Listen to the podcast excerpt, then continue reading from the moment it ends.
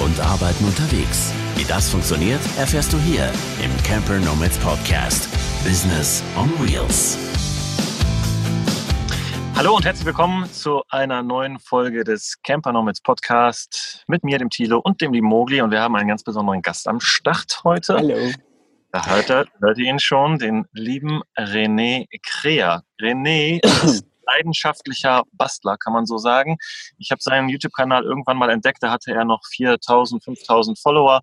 Mittlerweile hat er das verzehnfacht. Ja, vier mal zehn sind ja, bei 40.000 ist er jetzt, ne? 40.000 ungefähr. Ähm, baut unglaublich coole Sachen. Mittlerweile baut er auch nicht nur äh, Dacia äh, aus zum Minicamper, sondern er baut auch Fahrradanhänger aus und kennt sich mit dem ganzen Kram. Ja, wird mittlerweile als Experte fast schon dort im, im Internet-Business wahrgenommen, kann ich was zu sagen. Und äh, doch, doch, ich finde das wirklich cool. Also René zeigt auf jeden Fall, wie man mit sehr ähm, überschaubaren Mitteln sehr coole Campingkonstrukte bauen kann, die man, ähm, ja, die fast für jedermann geeignet sind und zeigt das alles sehr offen und sehr ehrlich und sehr offen und ehrlich, hatte ich ja schon gesagt, in seinem äh, YouTube-Kanal. Genau, herzlich willkommen, René. Danke für die Blumen, Tilo. Und ja. Mokli, grüß euch. Hallihallo. Schön, dass du die Zeit gefunden hast. Ja, ich bin furchtbar aufgeregt. Also das ist, ach, es ist du, du, wieder Schule früher. Du hast eben schon gesagt, du zuckst immer zusammen, wenn man deinen Namen sagt, ne? Deswegen. Ja, ja. ja. Und hast ja eben auch so schön abgewunken hier bei dem Thema, dass du, dass man dich als Experte in, in der Außenwelt sozusagen wahrnimmt. Das ist ja natürlich immer so eine Sache, ne? Wie man, ob man selbst als Experte dastehen will oder ob man das nicht möchte. Aber ich glaube, in der Szene nicht umsonst hast du so einen großen YouTube-Kanal schon bekommen, sage ich mal, mit den ganzen Sachen, die du an den Start bringst. Ähm, wie bist du denn eigentlich zu diesem ganzen Thema Camping gekommen? Fangen wir mal ein Stück weit vorne an. Oh je, also das ist schon ein paar Jahre her. Das war, glaube ich, 2016. Da haben wir uns gedacht, ähm, wir mieten uns mal so einen großen Pössl-Camper. Den kennt ihr, glaube ich, alle, diese sechs Meter langen Teile, wo alles drin ist. Bett hinten, Dusche, Drehsitze, der ganze Spaß. Ja, da haben wir uns so ein Teil äh, kurzerhand gemietet, sind damit zwei Wochen lang rumgefahren. Der Urlaub war eine absolute Katastrophe weil wir haben uns vorgestellt, wir nehmen das Ding und stellen uns irgendwo an den Strand und alles schön und fahren in den Süden Frankreichs, Küste, Italien und so weiter. Ja, es war eigentlich fast nicht möglich, mit dem Ding sich wirklich effektiv irgendwo an den Strand zu stellen, schon gar nicht, wenn man die, äh, die speziellen Orte nicht kennt. Dann habe ich von diesem tollen Campingmobil, was ja nicht billig ist, noch an einem Carport das Dach eingedellt, komplett einmal. Das war ein Schaden 5.000 bis 10.000 Euro oder sowas. Oh. Der, der Tag war komplett gelaufen. Das, ich habe nur vorne geguckt beim Wenden, dass ich nicht irgendwann den Autos hängen bleibe und habe nicht auf die Höhe geachtet. Da war, wie gesagt, so ein Carport. Dann klang das nur so, als ob ein Ast übers Dach streift. Hm. Und ich denke mir, guckst du mal, ob da ein Kratzer oben dran ist. Und ich steige die Leiter hoch und ich dachte, ich sehe nicht richtig. Naja, auf jeden Fall sind wir mit diesem Ding dann äh, durch die Gegend gefahren und äh, es war eine Katastrophe. Ich habe mir gedacht, eigentlich ist das ja ganz cool, bloß äh, Mieten ist scheiße. Der ganze Urlaub hat mit dem Ding 4000 Euro oder sowas gekostet, also das Teil Mieten, der, äh, die Versicherung, die man gebraucht hat, der Diesel, den du verfahren hast. Wir sind 5000 Kilometer gefahren mit dem Ding.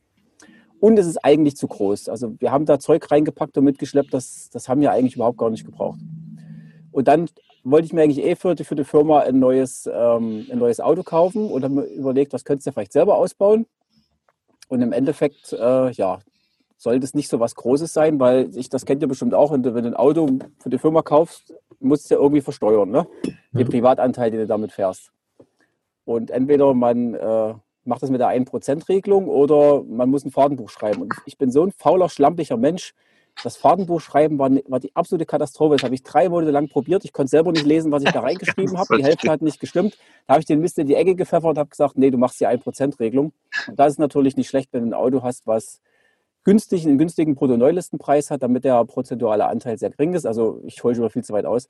Auf jeden Fall ist es deswegen der Dacia geworden, weil der so günstig war. Ich hatte erst Angst, ob man das Teil ja irgendwie überhaupt ausbauen kann. Da habe ich die Karre noch im Urlaub gekauft. Wir haben auf dem Heimweg angehalten bei einem Dacia-Händler, sind dahin. Ich so, den nehme ich, bezahlt, nach Hause, eine Woche später das Ding abgeholt.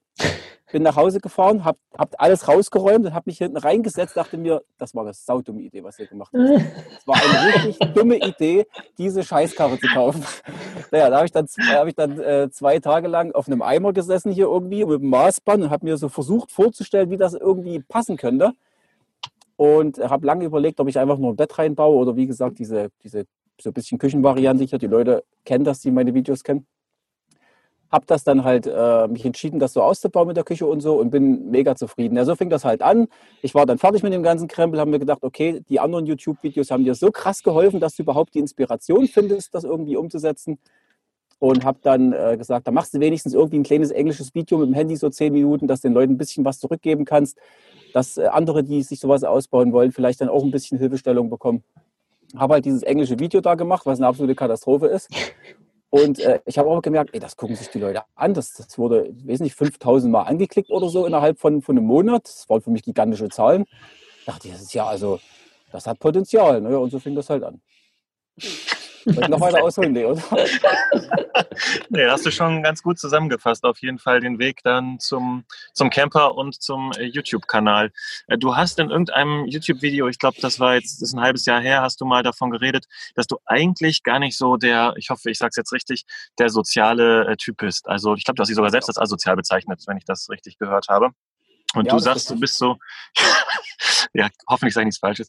Du bist also im Erstkontakt eher so ein, sagen wir mal, schüchterner, zurückhaltender und hast da eigentlich so gar nicht so einen richtigen Bock drauf, aber gehst dann hin und machst einfach mal YouTube-Videos. Und ich meine, äh, dein Kanal, äh, ich weiß nicht, wann du den ins Leben gerufen hast, aber es ist nicht so ultra lange her, hat jetzt ja, wie gesagt, schon 40.000 ähm, Abonnenten. Das macht man ja nicht mal eben so. Das ist anscheinend richtig gut angekommen. Wie erklärst du dir denn das? Also ich kann es eigentlich bis heute nicht erklären, weil wenn ich mich, äh, ist zwar ein bisschen besser geworden, aber wenn ich früher die ersten Videos so von mir sehe, denke ich mir, um Gottes Willen, das kannst du eigentlich nicht angucken. Ne? Aber es ist, äh, das ist, ich verstehe es auch nicht so richtig bis heute. Also ich denke mal, eben weil ich wahrscheinlich so bin, wie ich bin, aber das, man selbst reflektiert sich dann ja immer ganz anders. Ne? Also ich kenne ganz wenige Menschen, die sich wirklich so, so sehen, wie die breite Masse ein selbst sieht. Man hat ja meistens dann irgendwie ein anderes Bild von sich selbst. Warum ich das mache, ich denke mal, es ist ein Stück weit Selbsttherapie, weil ich dann mhm. irgendwo ja das Problem in Anführungszeichen habe, dass mich dann auch Leute in der Öffentlichkeit erkennen. Und ich hätte am Anfang gar nicht gedacht, dass das wirklich so ein großes Problem sein könnte, dass ihn überhaupt jemand erkennt. Ich dachte, ja, wenn du so 5000 Abonnenten hast, dann triffst du vielleicht mal im Jahr ein oder irgendwas oder mal da, keine Ahnung, aber das ist ja stellenweise ausgeartet, dass hier auf meinem Platz, wo ich immer stehe, einmal pro Woche irgendjemand da war und abends, wo ich hier in meinen Schlüppern oder vollgesabbert vom Abendbrot in meinem Auto gelegen habe und dann klopft ans Dach abends, ey, du der René von YouTube? Und dann machst du durch die Tür auf und hallo, ja, schön, willst ja nicht unhöflich sein und so, ne? Naja, aber äh, eben durch diese Situation sind halt auch wirklich viele coole Kontakte auch zustande gekommen. Also ich habe viele Menschen kennengelernt, die, äh, mit denen ich tolle Sachen mittlerweile auch mache, auch sind gute Freunde dabei. Und äh, das ist, aber trotzdem wird das Gefühl nicht besser. Also immer wenn es jetzt wieder an mein Auto klopft oder ich jemanden sehe, dass er schon angelaufen kommt, denke ich im ersten Moment, ach nee, nee, da kenne ich doch nicht etwa. Also, da kenne ich doch nicht.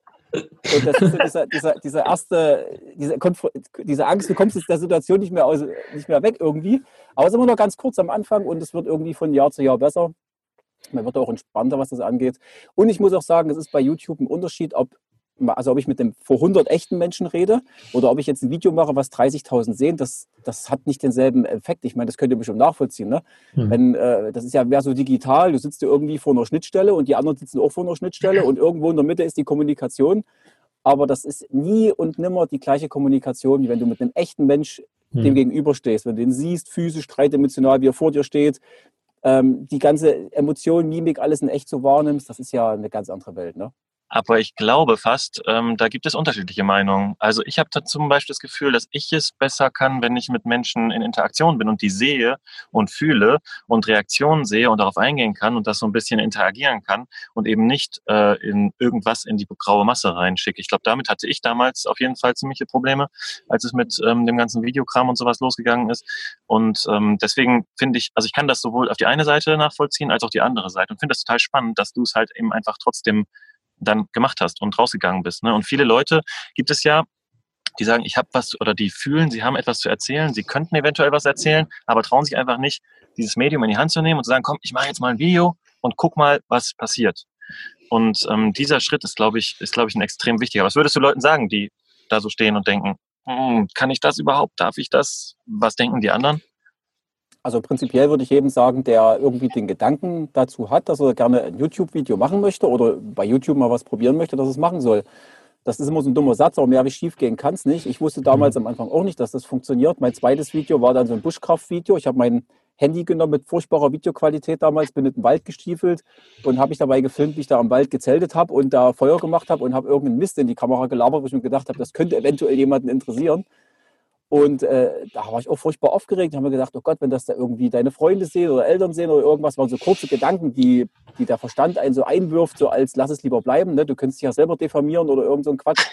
Aber äh, es gibt auch so einen coolen Spruch, äh, ist der Ruf erst einmal ruiniert, lebt es sich ganz ungeniert. Mhm. Und es ist mir aufgefallen, je mehr ich von mir preisgegeben habe in den Videos und je mehr ich mich auch äh, in Sachen gezeigt habe, wo andere vielleicht sagen würden, oh Gott, das ist ja peinlich, das würde ich ja nie machen oder sowas, umso entspannter bin ich, was die ganze Sache geworden ist, auch im echten Leben irgendwo äh, geworden. Also ich, das ist noch, noch lange nicht alles, was man irgendwo von seinen eigenen Zügen, die man in sich hat, wo man sich nicht traut, das nach außen zu zeigen, die ich vielleicht irgendwann mal irgendwie mal so spontan mit raushaue. Und das ist halt die Selbsttherapie, die ich halt meine. Ne? Dadurch kann man sich dann selbst irgendwie egoistischerweise, also ich missbrauche eigentlich YouTube, äh, kann man sich dann selbst quasi, äh, ja, seine Persönlichkeit verändern, sage ich mal. Ja, ist eine sehr, sehr spannende Sichtweise auch, ne? dass du YouTube missbrauchst, um dir selbst zu, ja, was Gutes zu tun, sage ich mal. So eine coole Sichtweise, hat so noch keiner so gesagt, ja. Also me mega interessant. Ist auf jeden Fall aber eine Win-Win-Situation dann. Ja, ne? also. René macht es für sich, damit er sich dann äh, besser fühlen kann in Zukunft in diesen Situationen. Und alle, die dir folgen, haben halt super viel Mehrwert, weil sie halt unglaublich mhm. viel lernen. Ne? Wir kommen auch so ein bisschen Parallelen gerade auf zu dem Podcast mit, ähm, JB. mit JB. Ja. Ne, der ja auch gesagt hat, dass ihm YouTube unheimlich viel gebracht hat, er unheimlich viel lernen konnte und auch für sich selber rausziehen konnte. Ich glaube, er hat es nicht als Therapie bezeichnet, aber er hat, glaube ich, auch diesen, diesen ja eigentlich weichen Faktor, ist ja kein mhm. harter kann man ja nicht messen, aber dass es ihm unglaublich viel in seinem Selbstbewusstsein äh, dafür gebracht hat. Ne? Das, das ja. finde ich erstmal super erstaunlich. Also cool, dass man es so, so machen kann. Ja. Und ich glaube, jeder hat dann erstmal so diesen Punkt, ne, wie weit kann ich gehen? Wie viel gebe ich von mir selbst preis? Und du hast es mhm. ja eben auch gesagt, je mehr du am Ende von dir selbst preisgibst, je mehr äh, Intimes, heißt jetzt nicht irgendeine sexuelle Handlung, aber heißt intime Sachen von sich selbst, also seine Gefühle, ne? Je mehr man davon preisgibt, desto mehr Reaktion bekommt man auch, desto mehr positive Reaktion kommt man auch und desto entspannter kann man dem eigentlich auch gegenübertreten. War ja bei dir auch so, ne? Ja, das stimmt. Also das ist schon richtig. Also wobei ich selber eigentlich sagen muss, wenn man es ganz neutral betrachtet, ist eigentlich nicht wichtig, wie die Reaktion ist, ob die positiv oder negativ ist. Mhm. Die Reaktion an sich finde ich eigentlich interessant.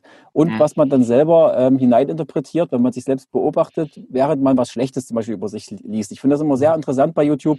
Man kriegt ja, also wirklich 90 Prozent, die schreiben, sind ja eigentlich positiv. Ne? Das mhm. bewegt einen emotional mittlerweile nicht mehr so krass, als wenn äh, ein einziger den richtigen Knopf bei dir drückt ja. und äh, du merkst, wie du innerlich, äh, wie Emotionen, Gefühle aufkommen, wie dich das wütend macht und so weiter, warum auch immer und äh, man das aber selber beobachten kann. Das sind eigentlich die Sachen, die, die mir persönlich am, am meisten weiterhelfen, wo ich sehe, scheiße, jetzt hast du dich wieder nicht im Griff gehabt oder warum regst du dich jetzt auf? Was stört dich daran jetzt? Ich verstehe das selber gar nicht manchmal, was da los ist. Da kann man eigentlich am meisten dran wachsen. Besser als an den Leuten, die sagen, das hast du aber toll gemacht, René. Das ist aber schön, was du dort gebaut mhm. hast. Das ist aber eine schöne Reise. Ihr macht die Videos so toll. Das ist alles nett und das, ich bin den Leuten unglaublich dankbar dafür, auch für das Feedback. Aber es ist, äh, glaube ich, der Mensch ist darauf programmiert, dass er mehr auf dieses Drama anspringt. Also deswegen haben wir auch meistens im Fernsehen nicht, oh, guck mal, der Sonnenaufgang war heute besonders schön in China oder guck dir diese wunderschöne Farbe von der Blume an. Nee, du hast ja nur Mord und Totschlag im Prinzip in ja. den Medien. Ne? Und, also und das, alles. Ähm, das ist ja genau das, wovor die meisten Menschen Angst haben, ne? Vor diesen 10% oder 5% negativen Antworten oder Aussagen, die kommen. Hast du einen Tipp, wie man, wie man das für sich ein bisschen relativieren kann? Also du hast ja gesagt, du hast ja auch den Kampf ne, immer wieder, aber wie gehst du damit um? Ähm, was meinst du jetzt, wie man damit umgeht, dass man Angst hat vor den negativen äh, oder positiven Nachrichten? Oder genau, und, genau? Und, und wenn welche kommen, ne? wie, wie gehst du dann damit um? Also ich kenne das von mir selbst, dass dann irgendwas kommt und dann bist du erstmal so betroffen und musst erstmal so einatmen und erstmal überlegen, boah, meint er mich jetzt wirklich selbst oder ist das vielleicht einfach nur, weil der jetzt, keine Ahnung, irgendwie einen schlechten Tag hat, dass er sowas schreiben muss und dann guckst du dir das Profil an, dann ist es ein total anonymes Profil. Also wie, wie gehst du damit um für dich? Naja, das ist äh, unterschiedlich. Am Anfang habe ich mich da sehr drüber aufgeregt und auch tagelang manchmal mich mit irgendwelchen Kommentaren beschäftigt, wobei ich eigentlich nach äh, rückwirkend sagen muss, dass es eher auf einen, auf einen auf Minderwertigkeitskomplex meinerseits oder auf ein sehr geringes Selbstbewusstsein zurückwirkt. Mhm. Denn wenn ich ähm, mit mir selber im Klaren bin, mein Selbstbild über mich passt, dann kann ich das eher als Information auffassen, was jemand anderes über mich sagt, egal was das ist. Mhm. Und in dem Moment, wo das in mir eine starke Emotion auslöst, vor allem wenn sie negativ ist, muss es aus meiner Perspektive daran liegen, dass irgendwas in der Vergangenheit mal passiert ist. Kindheit mhm. oder wie gesagt, mangelndes Selbstbewusstsein und so weiter. Aber man kann sich darauf nicht darauf vorbereiten. Man kann jetzt nicht vorher sagen, ich gehe dann mit der und der Situation so und so um. Das mhm. macht es ja eben so spannend. Äh, es passiert halt einfach und man muss gucken, wie man dann reagiert. Der große Vorteil ist natürlich, im Gegensatz zu einem echten Menschen, dem man gegenübersteht, dass man einfach das sich angucken kann und erstmal, okay, ich mache das Ding jetzt zu, den Laptop, den PC, ich gehe mal weg davon, ich denke mal drüber nach, und äh, reagiere vielleicht später. Also diese Affekthandlung, die ist ja eigentlich schon mal außen vor. Und das ist eigentlich ein riesengroßer Vorteil. Und damit ist es eigentlich deutlich einfacher für mich persönlich, mit sowas umzugehen, als im Real Life, wenn ein echter mhm. Mensch mir gegenübersteht und ich dann noch mit meinen eigenen Emotionen zu kämpfen habe, wenn ich ihm gegenüberstehe und das noch vernünftig verarbeiten soll, was der mir dann gegenüber sagt. Also das ist äh, deutlich schwerer, finde ich persönlich für mich zumindest. Mhm. Ist, ähm, ist krass, ne? Auch diese Sache, das hattest du gerade auch angesprochen, dass man es sind ja 90 Prozent der Kommentare sind ja gut. Ne?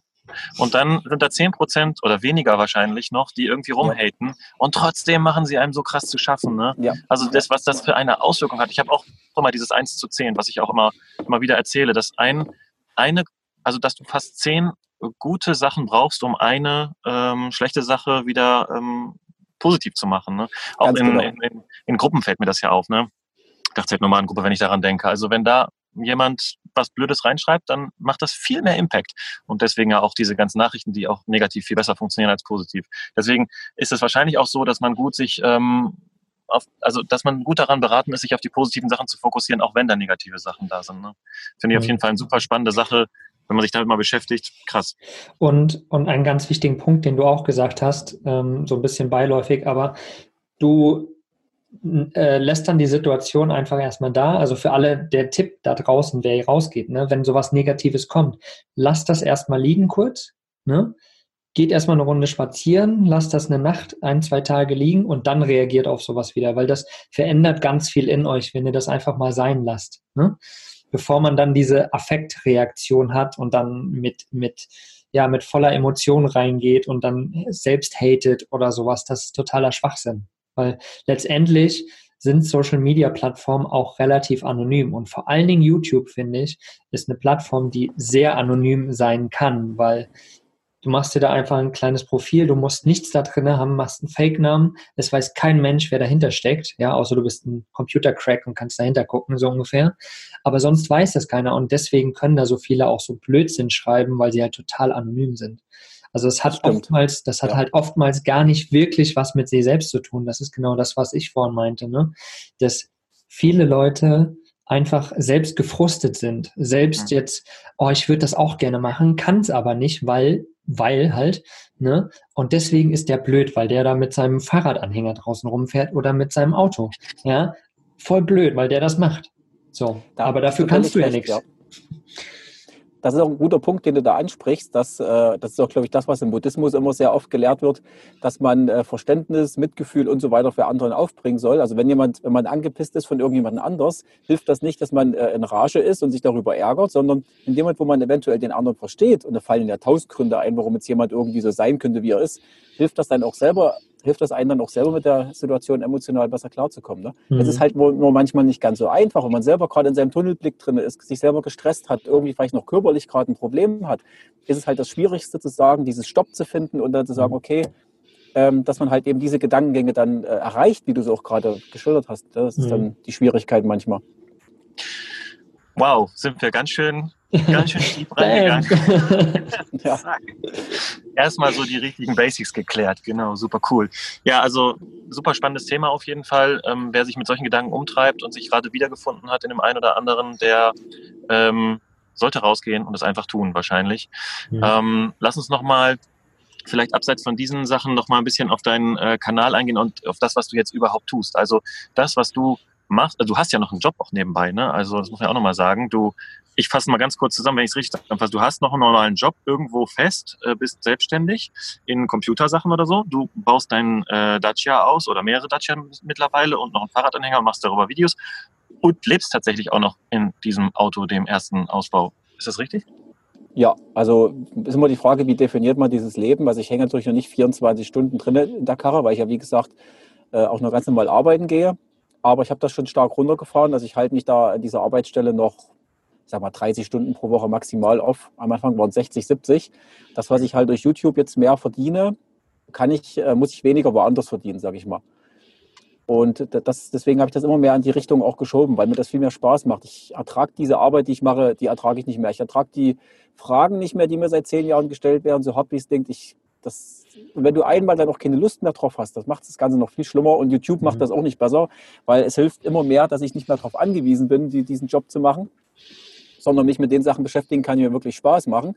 Und dann macht es umso weniger Spaß, die Sachen zu machen, die einen keinen Spaß mehr machen. Vor allem diese festen Uhrzeiten, wo man sich dann, was ich überhaupt nicht mehr ab kann, ist, dass ich jetzt Montag um neun dort sein muss. Ne, das, mhm. also, wo auch immer dieses dort ist, aber dass ich zu einer festen Zeit dort sein muss und zu einer festen Zeit erst wieder gehen kann. Das geht mir so richtig, zu Deutsch gesagt, auf den Sack. Das ist ein Luxusproblem, ein absolutes Luxusproblem. Yeah. Es ist eigentlich traurig, dass man, dass man sowas als Problem hat, aber es ist halt aktuell so. Ne? Es, es, bringt die Zeit und das Leben so mit sich aktuell. Ne? Ja, aber letztendlich zeigt ja auch, dass du persönlich dich einfach dahin entwickelt hast, dass du genau merkst, dieser, ich nenne es mal Zwang, ja, Zwang, irgendwo hingehen zu müssen, um dein Geld zu verdienen, dass das ja irgendwie gar nicht natürlich ist eigentlich auch. Ne? Wir arbeiten alle gerne, wir tun gerne die Dinge, die wir gerne tun, aber halt nicht in einem Zwang. Ja, und das, das kommt da gerade irgendwie so raus. Und ich kenne das von mir selbst auch, das Gefühl, dass ich hatte, ich hatte die letzten Winter da wieder so, da war es finanziell noch nicht so gut, da hatte ich echt überlegt, ob ich mir wieder irgendwo einen Job hole.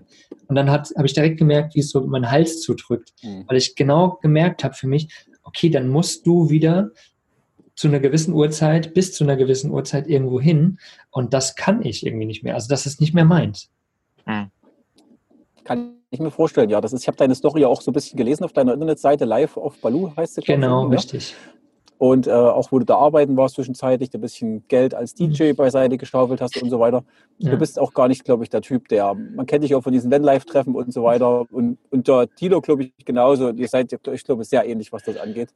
Ja. Dass ihr äh, so richtig an einer jetzt jahrelang an einer festen Stelle arbeiten könnt, das könnt ihr, glaube ich, auch nicht. Wobei man immer sagen muss, es ist auch eine Mindset-Frage. Also wenn ich jetzt meinen Laden dann mal aufgegeben habe und meine sichere Einnahmensquelle in Anführungszeichen, was ist heutzutage schon sicher, ist ja ein Trugschluss eigentlich, du kannst jederzeit ja. krank werden oder was auch immer kann passieren, äh, aufgebe, ähm, dass ich dann trotzdem im, im, Kopf habe, ich hätte damit auch kein Problem, mal wieder irgendwo, was weiß ich, Getränke auszufahren oder irgend sowas. Ich habe früher bei Europcar schon gearbeitet, ich habe Pizzen ausgefahren, ich habe jeden Mist eigentlich schon gemacht, wo du drei, vier Euro pro Stunde verdient hast vor Mindestlohnzeiten.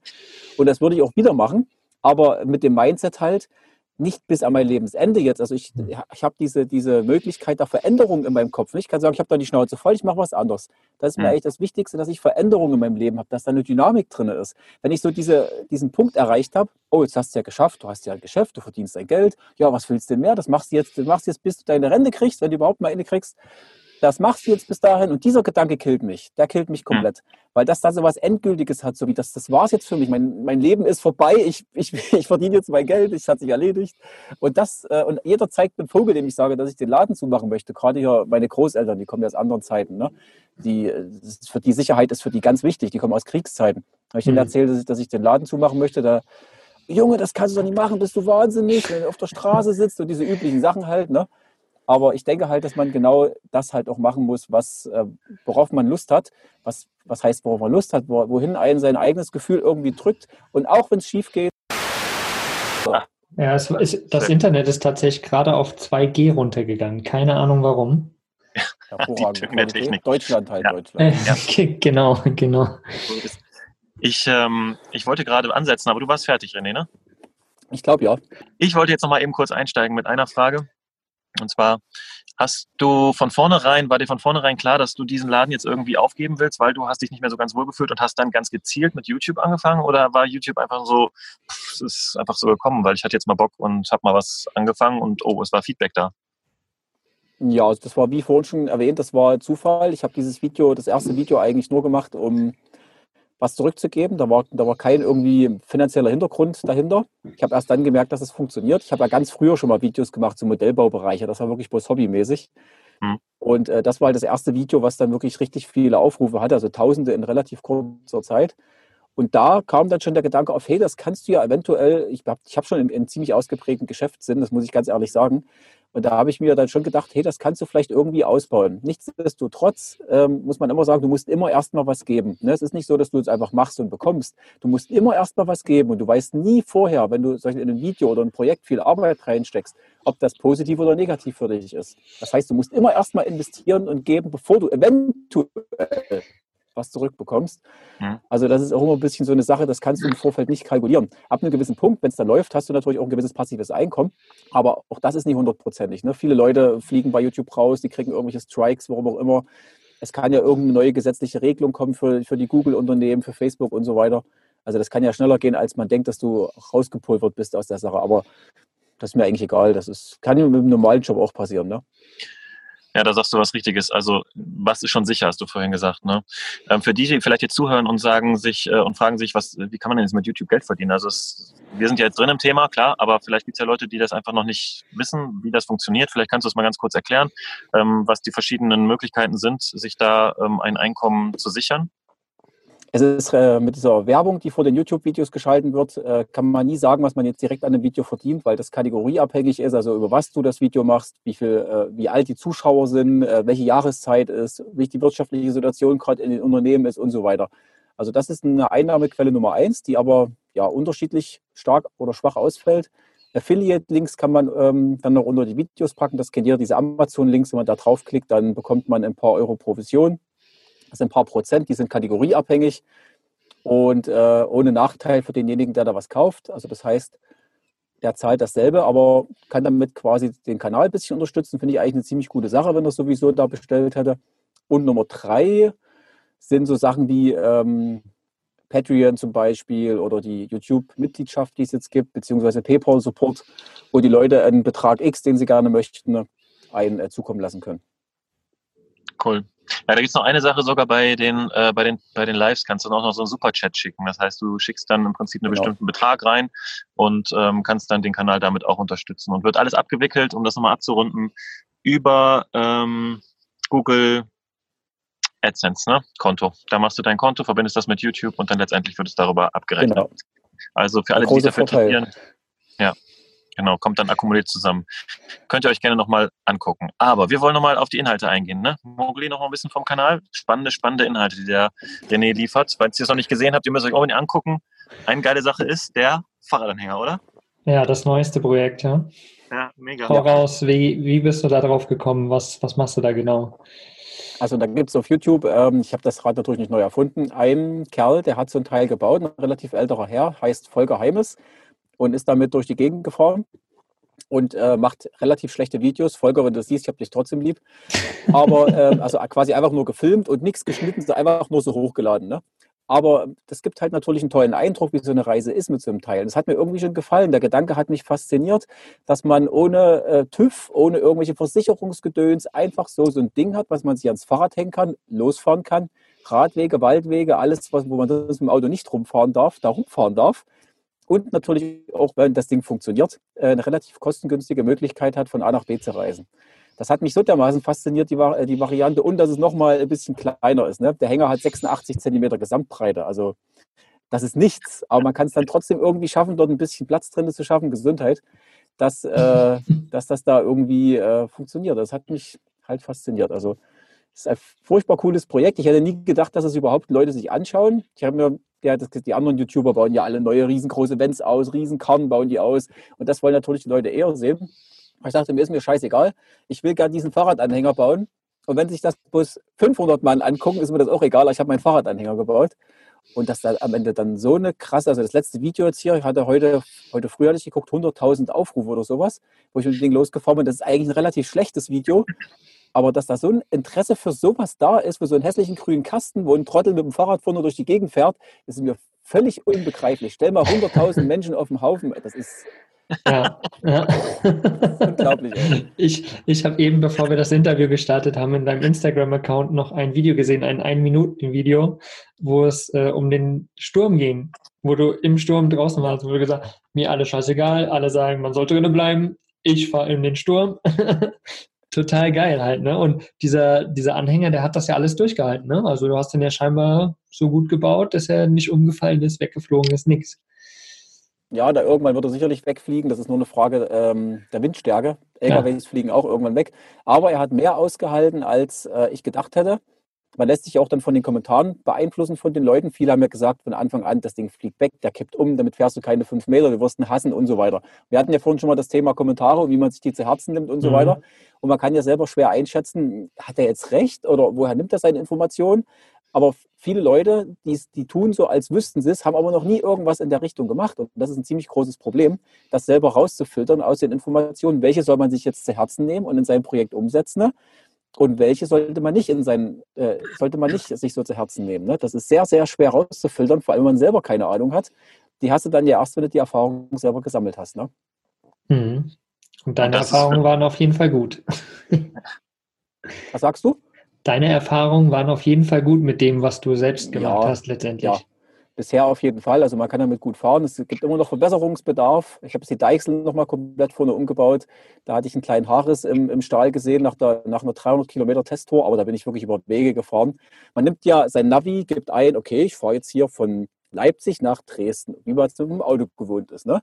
So, und äh, ich wusste aber nicht, dass all diese ganzen Fahrradnavis auch auf solchen Mountainbike-Single-Trails langschickt, die mhm. berghoch gehen, auf schottrigen Wegen, verschlammt und so weiter. Macht einen Höllenspaß mit dem Anhänger hinten dran. Also ich habe das auch versucht, ein bisschen zu filmen. Mal gucken, wenn ich das Video fertig habe. Ich musste im Wald Bäume wegräumen und nur so ein Mist, bis ich mit dem Hänger dort wieder raus war. Also Katastrophe. Aber es ist so ein Abenteuer für sich. Der Nachteil ist, du brauchst mehr Zeit. Also mit dem Auto bist du schnell irgendwie, da kannst du so einen Notcup-Tour machen, 8000 Kilometer, drei Wochen bist du fertig. Mit so einem Hänger brauchst du dafür die zehnfache Zeit. Und da haben wir das Problem, dass du Zeit brauchst. Ne? Du brauchst halt zwar mhm. weniger Geld, aber du brauchst mehr Zeit. Aber du hast auch mehr Abenteuer. Ne? Je, je mehr du dich reduzierst, je mehr du ähm, Sachen auf Sachen verzichtest, bewusst verzichtest, ne, auf, sagen wir mal, Luxus, auf Ausbau, auf Technik, und das ist ja dann der Fall, du treibst es ja jetzt auf die Spitze mit dem Anhänger, aber auch schon, wenn man einen Wagen ausbaut, so wie du es ja gemacht hast, und eben kein großes Wohnmobil hat, hat man eben, dadurch, dass man weniger zur Verfügung hat, auch am Ende man, es sind nicht mehr Probleme, es ist einfach eine größere Herausforderung öfter. Ne? Und dadurch hast du dann automatisch ein bisschen mehr Abenteuer. Und ich glaube, das ist das, was viele Leute auch irgendwie anspricht. Aber dafür, darauf muss auch Bock haben, ne? auf diese Sachen und dich davon ja. nicht irgendwie so runterziehen lassen, wenn jetzt irgendwas schief geht. Ne? Und das geht ja viele Sachen schief dann, sondern sie als Möglichkeit nehmen, ähm, daraus zu lernen. Und das hat man den Vorteil von YouTube natürlich auch, dass man andere Leute damit unterhalten kann, wie man die Situation dann gelöst hat. Ne? Das interessiert die Leute ja, wenn da was schief geht. Wie macht das jetzt? Ne? Wie geht's weiter? Boah, spannend. Das ja. ist schon sehr, sehr cool. Ja. Das stimmt. Das ist wirklich ähm, eine tolle Sache mit dabei. Auch mit, das YouTube animiert mich auch, Sachen zu machen, wo ich sonst vielleicht gesagt hätte, hm, bist du doch faul, machst du lieber nicht. Das ist so, so eine Mischung daraus. Ne? Also das ist auf jeden mhm. Fall ein bisschen mit auch eine Motivation, Motivationsgeber für mich. Also es ist ja schon eigentlich ziemlich, also ich liebe das, ich liebe die Plattform schon ganz schön. Ich bin, glaube ich, ein bisschen süchtig, was das angeht. Das ist auch wieder nicht so gut. Also man hat dazu oft das Handy in der Hand und guckt da rein und das ist wieder diesen Weg der Mitte zu finden, den, den richtigen Abstand dazu zu haben und dann auch die notwendige Motivation, irgendwas umzusetzen. Irgendwie klappt das da drinnen. Ich habe das Gefühl, entweder hopp oder top. Das ist auch so schwer, das ist ein schwieriges Thema. Hm. Das ist ein sehr, ähm, sehr gutes Thema auf jeden Fall. Also diesen, da den, den, den Mittelweg äh, sich herauszusuchen, dass ich stelle das auch immer mehr fest, wenn es tatsächlich deine Arbeit ist und du ja auch einen guten Grund hast, letztendlich das zu machen. Du musst es ja machen, in Anführungsstrichen, ne? damit du dein Geld am Ende des Monats zusammen hast. Ähm, und jeder geht ja arbeiten, das ist ja ganz normal. Und man für einen ist dann diese Social Media Arbeit oder die YouTube Arbeit eben das, was Arbeiten ist und das am Handy. Und da dann am Ende doch zu sagen, wie bei einer ganz normalen Arbeit oder einer Selbstständigkeit, so ich habe jetzt Pause, ich mache jetzt was anderes, und das auch genießen zu können. Ich kann mir gut vorstellen, dass das eine Herausforderung ist. Vor allen Dingen, wenn es so gut läuft und auch echt so viel Spaß macht. Ne? Ja, das ist ein großes ja. Problem. Man verstrickt sich da ziemlich schnell, äh, man verrennt sich da ziemlich schnell in irgendwas. Und das Problem ist, dieses Gefühl lässt nicht nach. Ich habe mein erstes Projekt voriges Jahr war Renates Auto, was ich ausgebaut habe. Mhm. Das war so ein Projekt, wo ich noch was zu tun hatte und es hat mir Spaß gemacht und da habe ich dran, habe ich mich mit voller Hingabe reingestürzt in das Teil und will es dann aber auch möglichst schnell fertig haben. Ich schaffe das dann nicht, das irgendwie mal so zwei Tage liegen zu lassen, dass ich nur nicht krank bin. Ich muss das dann weitermachen, bis das fertig ist. Und das Problem ist aber, ich weiß schon beim Bauen, dass das nächste Problem auftritt, wenn ich fertig bin, weil dann ist das Problem, dass ich fertig bin und dann brauche ich noch was Neues, wo ich ähm, dann dabei sein kann, wo ich wieder irgendwas umsetzen kann. Das ist eine, das ist eine Endlosspirale. Jetzt ist der Hänger fast fertig, bin damit schon gefahren, habe ich heute erst den ersten Tag Ruhe gehabt, nach, nach, ich weiß nicht, zwei, drei Monaten, sitze vor meinem Rechner, dann waren noch gerade relativ wenig Leute im Laden da und denke mir, scheiße, was, ist, was machst du hier eigentlich schon wieder? Ne? Sitzt schon wieder bloß blöde rum und guckst auf den Bildschirm, liest irgendwelche YouTube-Kommentare, aktualisierst 500 Mal die Seite. Das ist, das ist,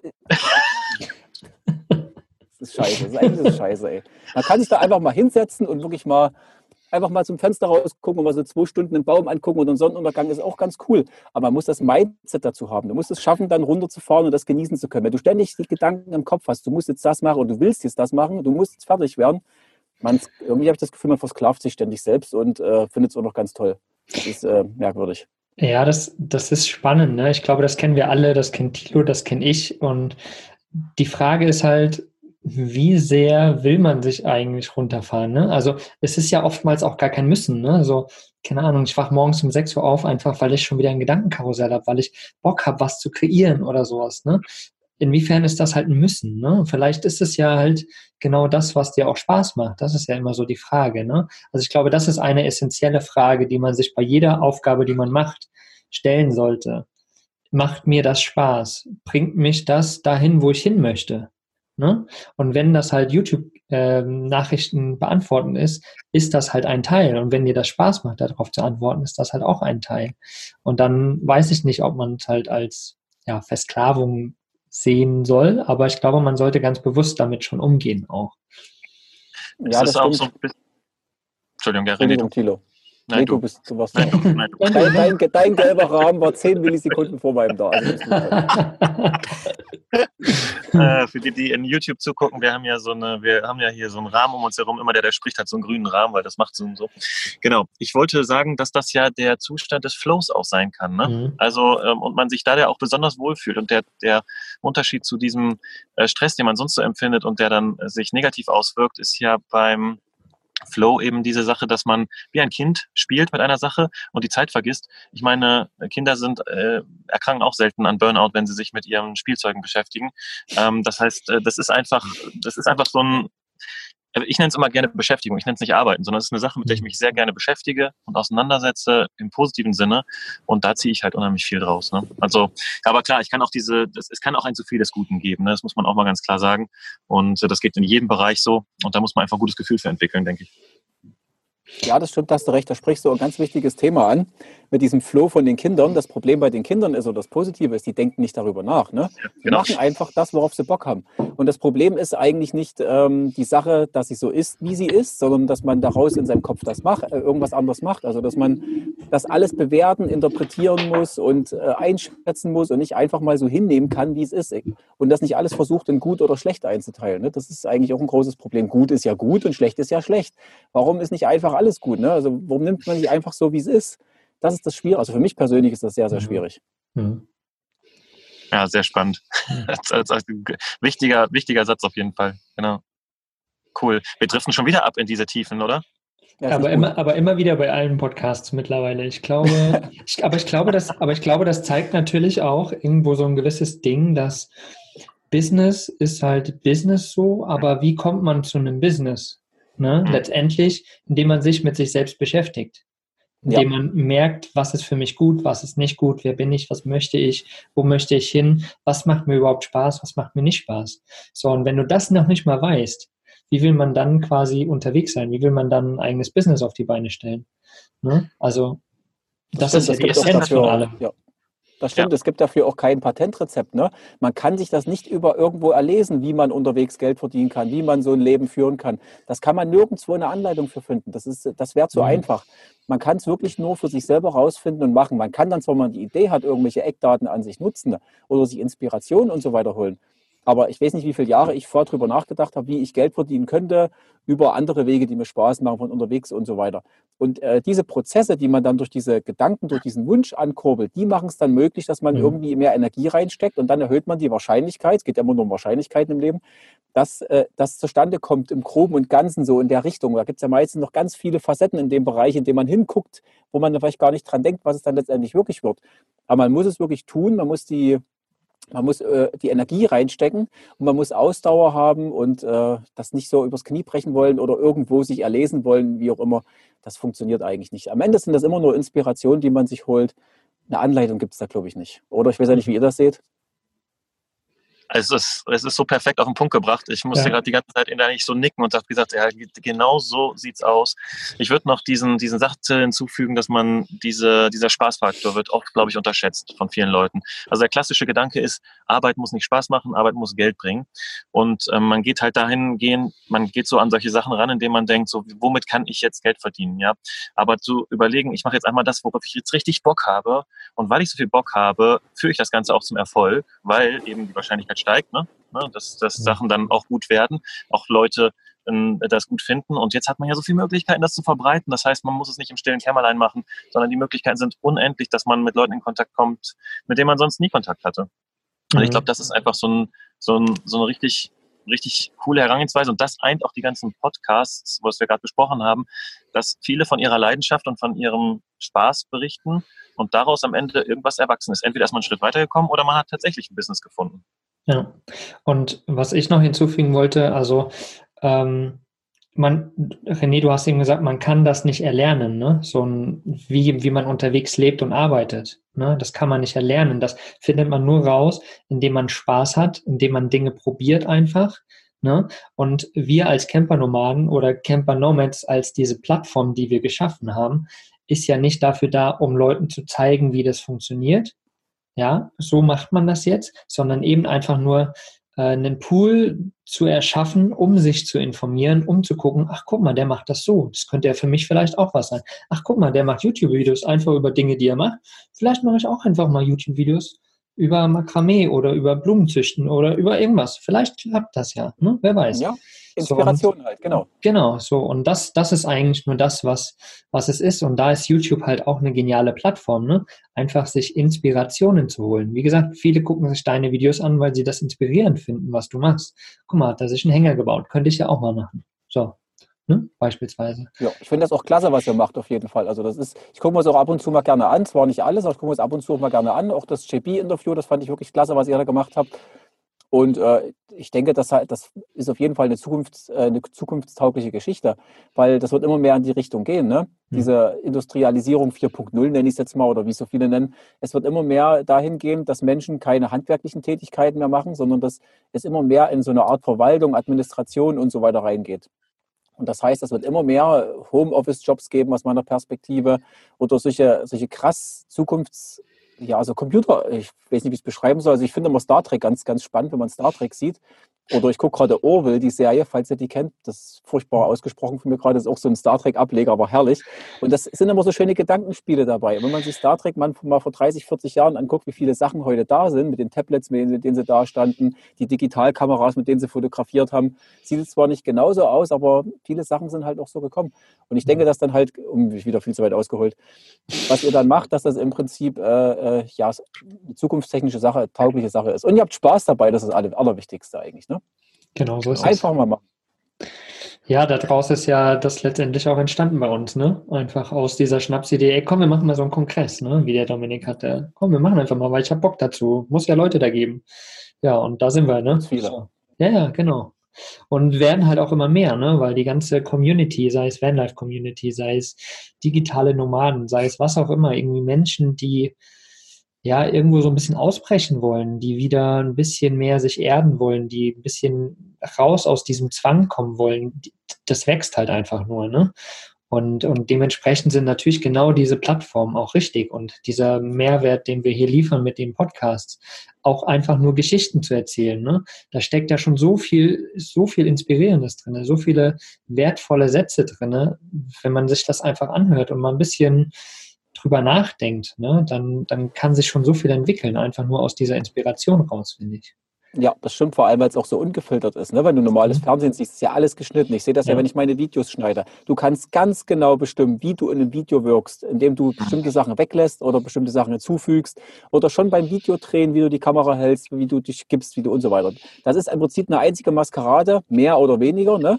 wenn man es mhm. genau nimmt jeder, der eine Kamera sich selber ins Gesicht hält und anfängt zu reden, ist nicht ganz genauso, wie wenn er alleine wäre, weil wenn er alleine wäre, würde er sich die Kamera nicht ins Gesicht halten. Ne?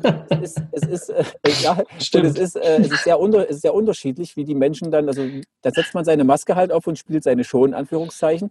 Und äh, ich versuche natürlich so authentisch zu sein, wie es geht. Aber das ist halt bei jedem Menschen anders, ne? wie man dann, äh, wie krass die Maske dann ist, wie viele Masken man sich drüber zieht in dem Moment. Mhm. Ne?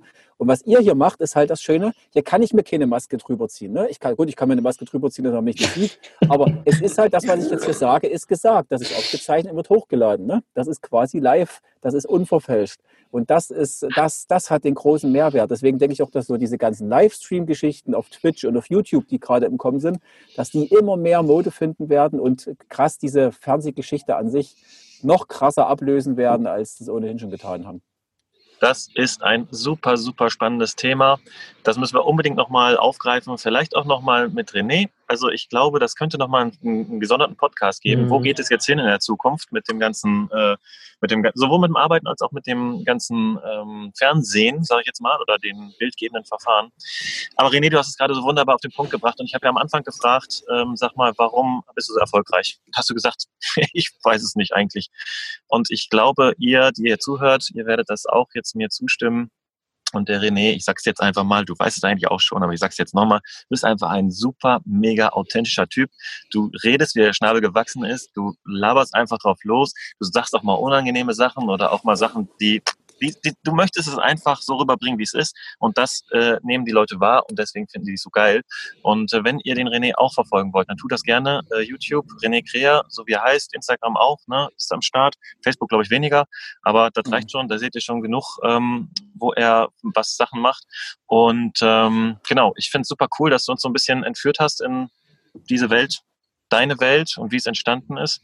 Und ich glaube, es ist eine Inspiration für viele, viele da draußen die das auch vielleicht Fall. nachmachen wollen oder mitmachen wollen. Ich danke euch für die Gelegenheit. Heißt Sehr das, wir sind jetzt fertig oder was? Ja, ne? auch wenn du, noch, wenn du noch reden willst, dann machen wir noch einen Abspann. Ja. Nee, ich glaube eigentlich, äh, ihr habt ja alles gefragt. Das Problem ist, dass, äh, dass ich nie irgendwo ein Ende finden kann. Keine Ahnung, ob das mein selbstdarstellerisches Ego ist, was ich dann hier jetzt profilieren möchte und zeigen möchte. Keine Ahnung auf jeden Fall beim Quatschen finde ich meistens nicht ein Ende. Deswegen fällt mir es auch schwer, kurze Videos zu machen. Aber das wird besser. Das wird besser. Ich kann ja viel rausschneiden noch mittlerweile.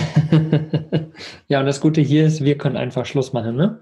So, genau. Dann, wir, wir, können ja jetzt noch zwei Stunden labern. Ist ja total egal. Aber da redest und redest du hier und dann Tilo and uh, Mowgli has left uh, the channel. Ja, genau. Zack, weg waren sie. Ja. So geil. Das war ein richtig schönes Interview, richtig lustig mhm. und ähm, entspannt. Ich fand es richtig geil. Ich hoffe, euch hat es auch gefallen. Mogi, haben wir noch was zu sagen? Ach so, ja.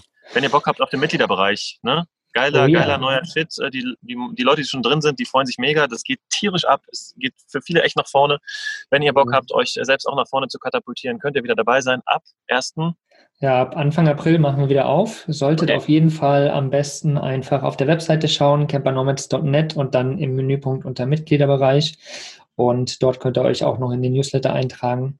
Und da werdet ihr auf jeden Fall sofort informiert, wenn wir wieder öffnen. Es wird aber auf jeden Fall Anfang April werden. Und äh, da öffnen wir das zweite Mal sozusagen. Da gibt es nur für eine kurze Zeit die Möglichkeit, dort wieder reinzukommen und sich selbst ja mit in diese Community einzubringen, äh, sich selbst voranzubringen. Und wie gesagt, wir machen ganz viel Challenges, wir haben Masterminds, wir haben die ganzen Webinare mit da drin, äh, Rabatte mit da drin und ach, einfach die Community, die einen festhält und mit der man nach vorne rocken kann. Genau. Gut gesagt. Gut gebrüllt, Löwe. Punkt. ja, vielen, vielen Dank, lieber René, für deine Zeit und äh, war auf jeden Fall sehr, sehr cool. Hat mir Spaß gemacht. Ich danke euch. Also die Zeit war wie im Flug weg, unglaublich. Also das hat sehr viel Spaß gemacht. Vielen Dank.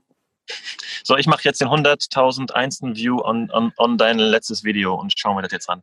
Also. Yes. Macht's gut. Bis dann. Ciao, ciao. Ciao, ciao. ciao.